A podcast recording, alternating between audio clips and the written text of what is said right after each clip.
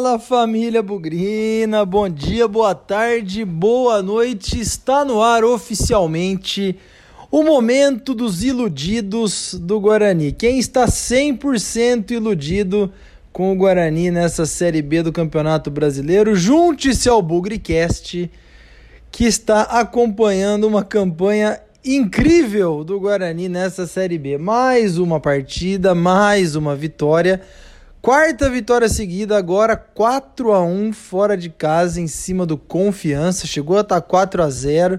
O Guarani passou por dificuldades no começo do jogo, mas os astros se alinharam, a técnica e o oportunismo ambos apareceram.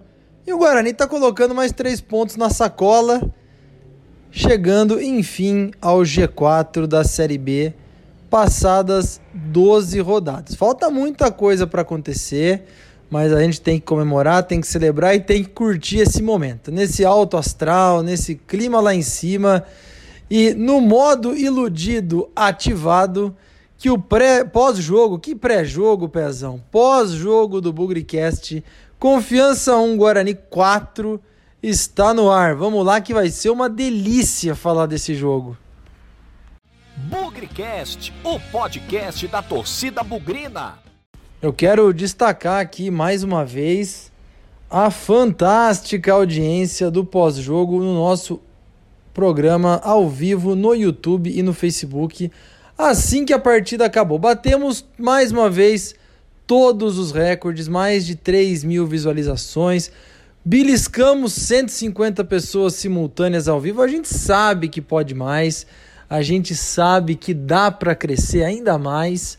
E a gente conta, obviamente, com a participação de todos, a gente conta com todo mundo com a gente nessa empreitada. Claro que o Guarani está ajudando, mas o YouTube do Bugricast tá bombando e talvez venham novidades por aí. Agradecer né, a presença de todo mundo, a participação, o engajamento, agradecer nossos parceiros Cervejaria Campinas, a Estância do Oliveira e também a RS Design do nosso parceiro Rafael Silvestre. Muito legal aí a galera que acreditou no Bugricast aí no começo e hoje está tendo a sua marca bastante divulgada nas nossas lives. Façam como eles, participem conosco, entrem em contato conosco para serem parceiros do Bugricast. Vem novidade por aí, hein? Vem novidade por aí. Então fica sempre o convite, né? Aqui uma análise um pouco mais técnica, um pouco mais fria e antes e depois de cada jogo, o ponto de encontro do Bugrino no Facebook e no YouTube, no canal do Bugricast. É isso que a gente quer. A gente quer que ali estejam concentradas as emoções na vitória ou na derrota. Felizmente, nos últimos tempos tem sido só nas vitórias. E é nesse astral que a gente vai finalmente falar de Confiança 1, Guarani 4.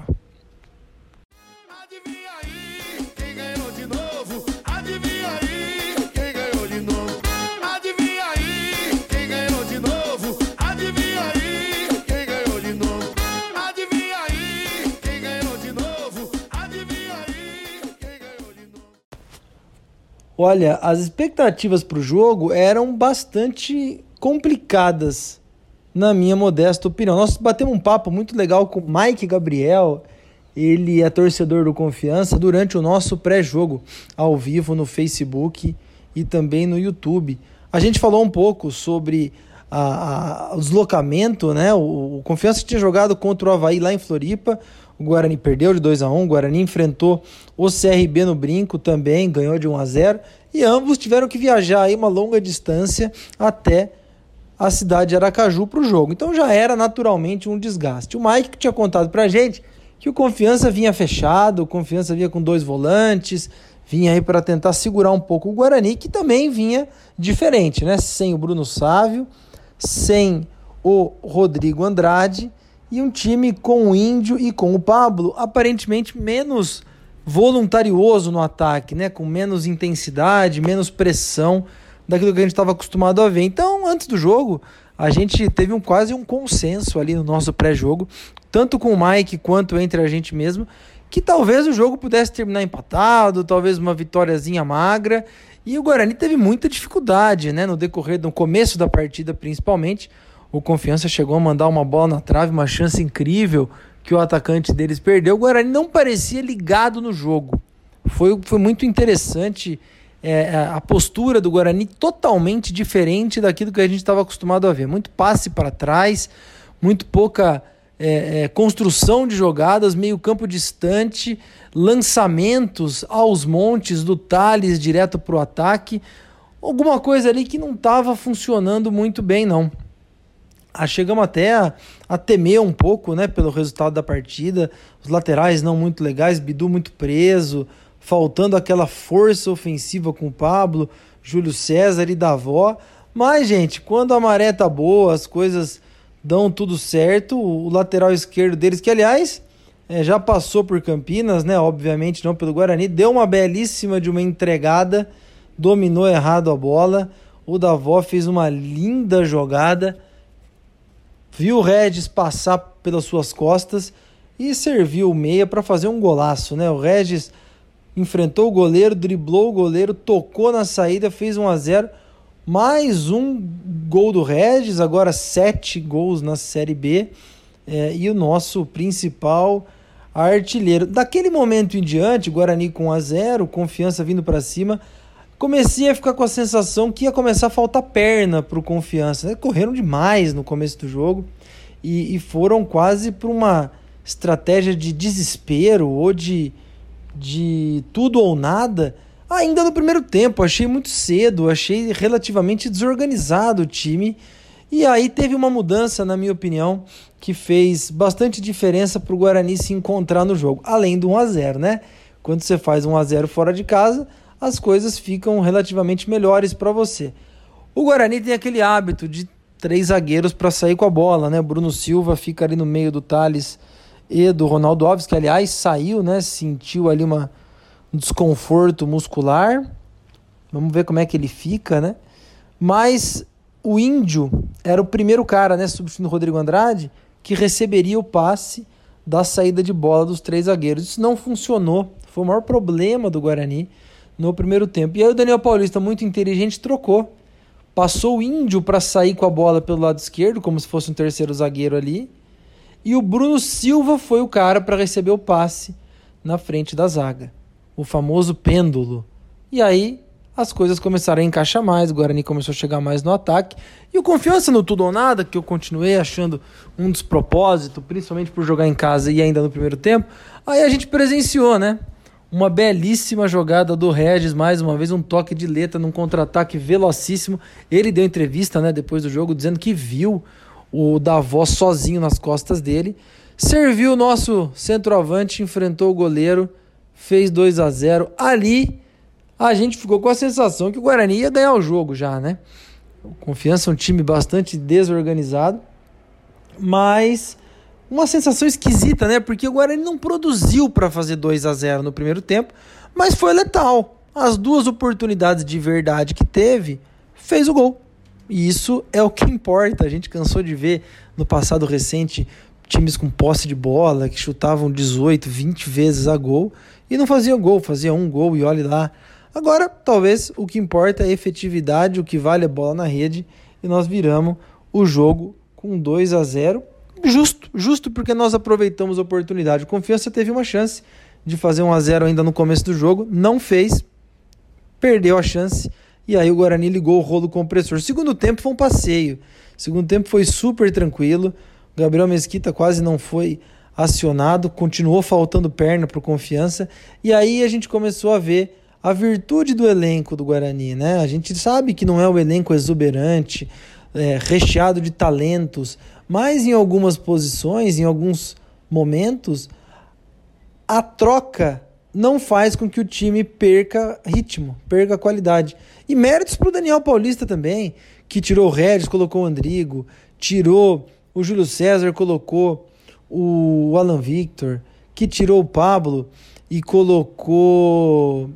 E agora me deu branco, hein? O Pablo não, o Pablo ficou, tirou o Davó e colocou o Lucão. Então, assim, substituições pensando no ataque, pensando nas jogadas de frente. Muito legal também ver a atuação do Titi, garoto de 18 anos que entrou no lugar do Ronaldo Alves, segurou as pontas muito bem no segundo tempo, mas o mérito e o destacável do segundo tempo também é, passa pela, pelo volume de jogo do Guarani. O segundo tempo do Guarani foi o Guarani que a gente está habituado a ver. Vai para cima, não tem medo. Fez o segundo no primeiro tempo, depois foi atrás do terceiro e fez, foi atrás do quarto e fez. E se quisesse, se não tivesse pecado um pouquinho, teria feito cinco, teria feito seis. Esse é o Guarani que a gente conhece, é o que a gente está habituado a ver. O terceiro gol, um golaço, uma linda jogada de Índio, Andrigo, Bidu para a conclusão de cabeça do, do Pablo. E também o quarto gol, uma bela enfiada de bola para o Andrigo e o gol do Alan Victor. É muito legal a gente ver jogadores que vêm do banco, reservas fazendo gol. É muito legal a gente ver jogadores que vêm do banco e participam das jogadas, como o Índio participou no terceiro gol, como o Andrigo participou do quarto gol. Tudo isso mostra para o treinador que tem repertório, que tem opção, que tem alternativa. E quem ganha com tudo isso é o Guarani. Quem ganha com tudo isso é o torcedor. E por falar em torcedor, vamos curtir esse momento, hein, gente? Que coisa fantástica. Melhor ataque do campeonato, 22 gols em 12 jogos quase uma média de dois gols por jogo, seis partidas disputadas fora de casa, três vitórias e três empates, nenhuma derrota. A gente vê a base em campo, a gente vê Regis, um jogador fantástico, num excelente momento, mas também vê o, o Davó fazendo gol. Aliás, um comentário aqui, hein? o elenco todo foi comemorar com o Davó, dizendo que ele merece, que ele merece. Muito legal ver aí a força do grupo para ajudar o, o, cada um que às vezes passa por um momento de dificuldade a recuperar o seu futebol e mostrar aquilo que for de melhor. Uma noite fantástica na história do, do Guarani da Série B, uma caminhada longa, uma caminhada que tem muita coisa para acontecer. A gente não sabe onde isso vai dar, só foram 12 rodadas, faltam 26, nem um terço do campeonato se passou ainda, mas está sendo muito gostoso. Está sendo legal demais curtir esse momento. Torcer para o Guarani está sendo muito legal assistir os jogos. A gente não tem a certeza da vitória, mas a gente tem a certeza que nós vamos ver um time que vai lutar, que vai criar oportunidade, que vai fazer gol e que sem dúvida nenhuma vai representar as cores do nosso time. Muito legal, vamos curtir esse momento. Tem jogo daqui a pouco na terça-feira, mas até lá, curtir um final de semana gostoso, curtir uma uma vitória, uma presença no G4 também. Tudo isso muito merecido, tudo isso muito construído a partir de trabalho, a partir de muita organização e de boas escolhas. Acho que estamos satisfeitos aí com os jogadores, satisfeitos com o elenco. Insisto, tem muita coisa para acontecer ainda, mas até agora tá muito legal torcer para o Guarani.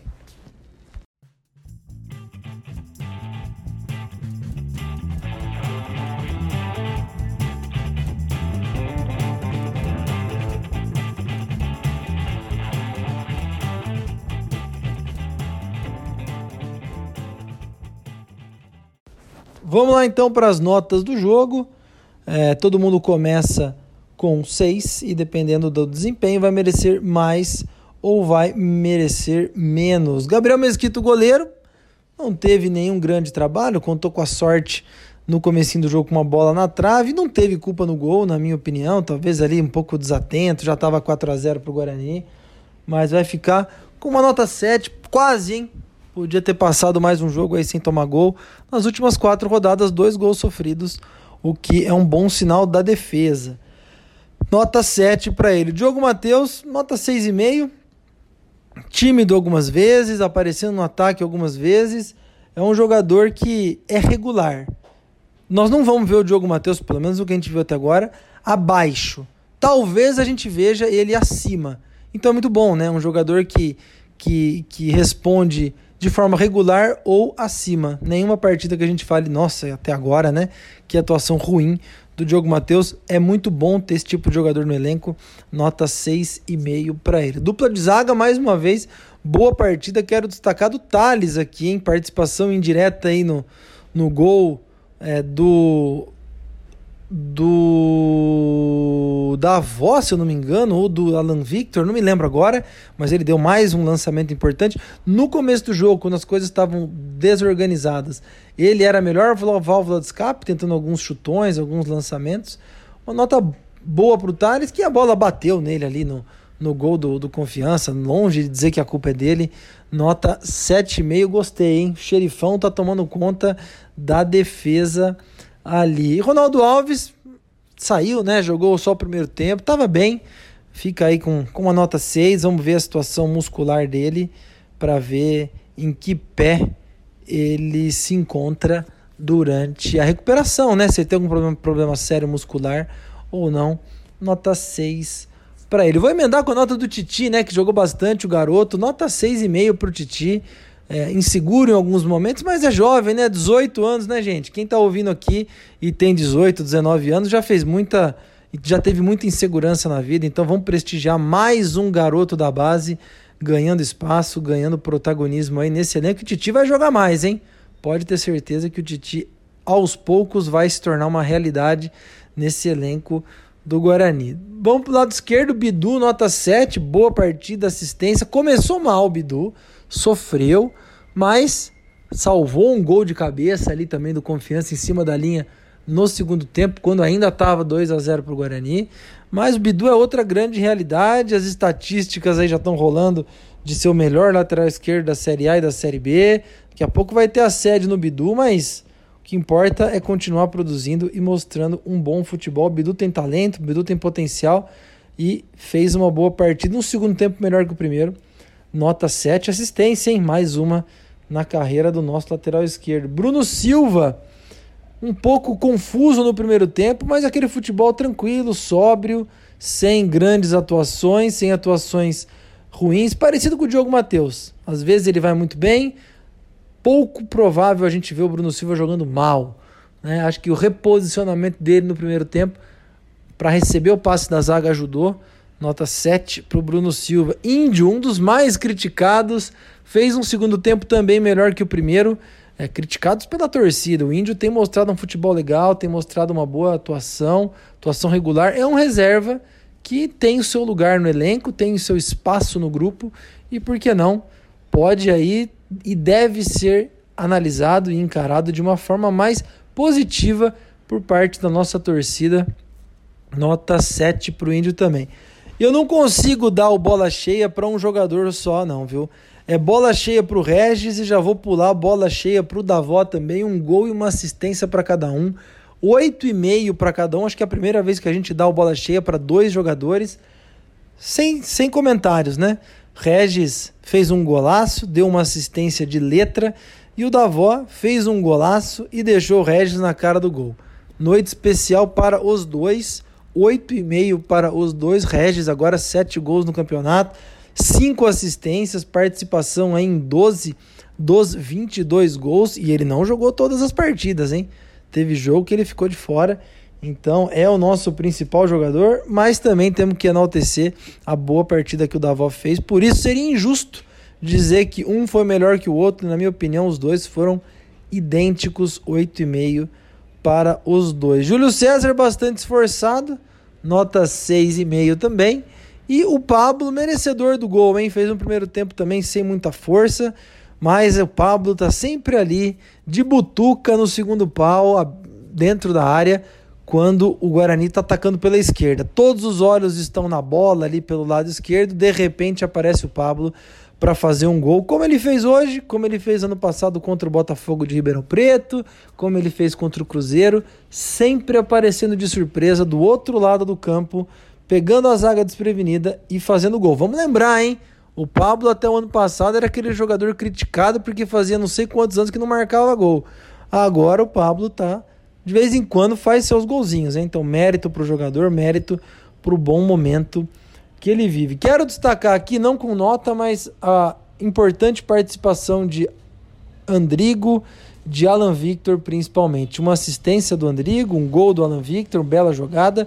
A importância dos reservas, a importância de serem usados, terem tempo e mostrarem bom futebol. Isso deixa a torcida mais tranquila e a comissão técnica também. Em muitos momentos, nós teremos jogadores suspensos, né, talvez lesionados, e olhar para o banco e ver que a gente tem opção não só por acreditar no jogador, mas porque eles mostraram alguma coisa, vale muito para um campeonato longo e difícil como esse. Lucão pegando um pouquinho de ritmo, né? Ainda não tá dentro daquilo que a gente gostaria, mas vai ser útil, vai ser importante, vai ser fundamental para o decorrer da partida, do campeonato. Campeonato longo, vamos precisar de todo mundo. E Daniel Paulista, mais uma vez, nota 7,5 para você. Bom trabalho, deixando saudade nos torcedores do Confiança, clube que ele deixou antes de assumir o Guarani. E segue na luta, segue com o discurso de pé no chão, segue pensando um jogo de cada vez. E é assim que a gente quer continuar vendo o Guarani cada vez mais.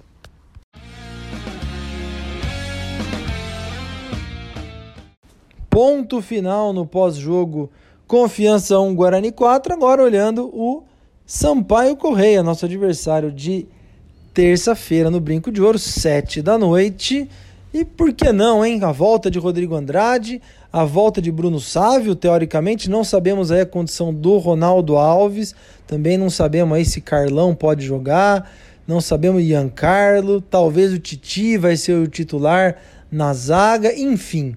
O que a gente sabe é que o Guarani deve jogar perto da sua força máxima e por que não, né? Sonhar aí com uma quinta vitória consecutiva. Seria uma estatística fabulosa. E lembrando, né, na matemática das mini metas, 10 pontos a cada 6 rodadas, o jogo contra o Sampaio Correia vai fechar a segunda mini meta. Era para fazer 10 pontos, nós já estamos com 13 frutos aí de quatro vitórias e um empate, um empate contra o Cruzeiro, vitórias contra Brusque, Londrina, CRB e agora o Confiança. Falta o Sampaio Correia. Se a gente ganhar, vamos a 16 pontos nessa mini meta. Lembrando que na primeira nós fizemos só 6 pontos de 10.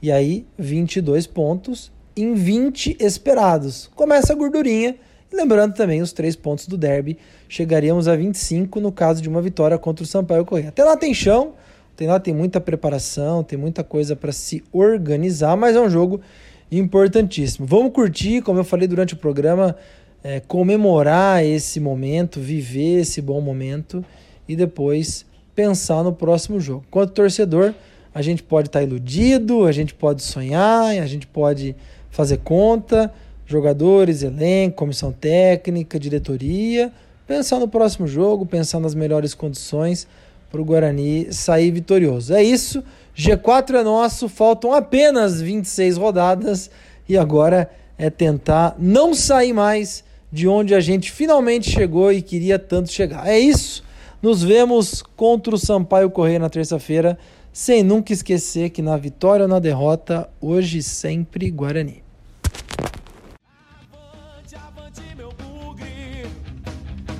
nós vibramos por ti na vitória ou na derrota. Hoje sempre Guarani. É Guarani, é Guarani. Guarani.